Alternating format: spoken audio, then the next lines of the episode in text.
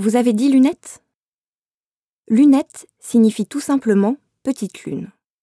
Elle désigne une paire de verres enchâssés dans une monture, reposant sur le nez et munie de branches. Plus généralement, elle désigne toute ouverture en forme de cercle. Quels sont ces éléments qui, vers 1800, composent la monture en métal? Il y a tout d'abord le cercle. C'est un fil de fer qui encercle le verre. Vu de profil, il a une forme en U. Exécuté sur toute la longueur du fil de fer, cette fine rainure se nomme drageoir. Le drageoir sert à maintenir le verre dans la monture. Entre les petites lunes se trouve le nez qui relie les deux cercles et aide au maintien de la lunette sur le visage. Les cercles et le nez composent la face. Les plaquettes apparaissent au XXe siècle.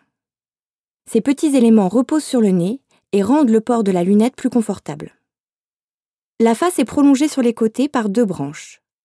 Les charnières servent à articuler les branches pour les replier à l'arrière de la face.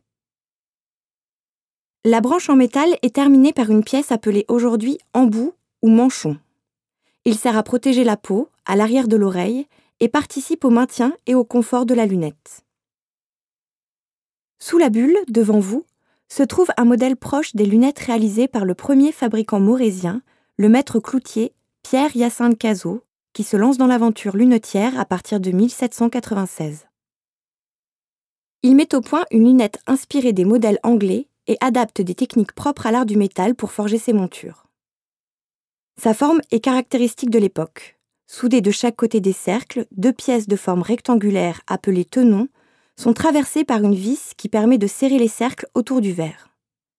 Ces tenons servent également de charnière pour articuler la branche. C'est cette double fonction qui les rend proéminents. Les cercles ont une forme ovale. Entre les cercles, le nez est forgé en forme de X. Deux parties, articulées par un rivet, composent chaque branche. Ces lunettes sont réalisées en métal.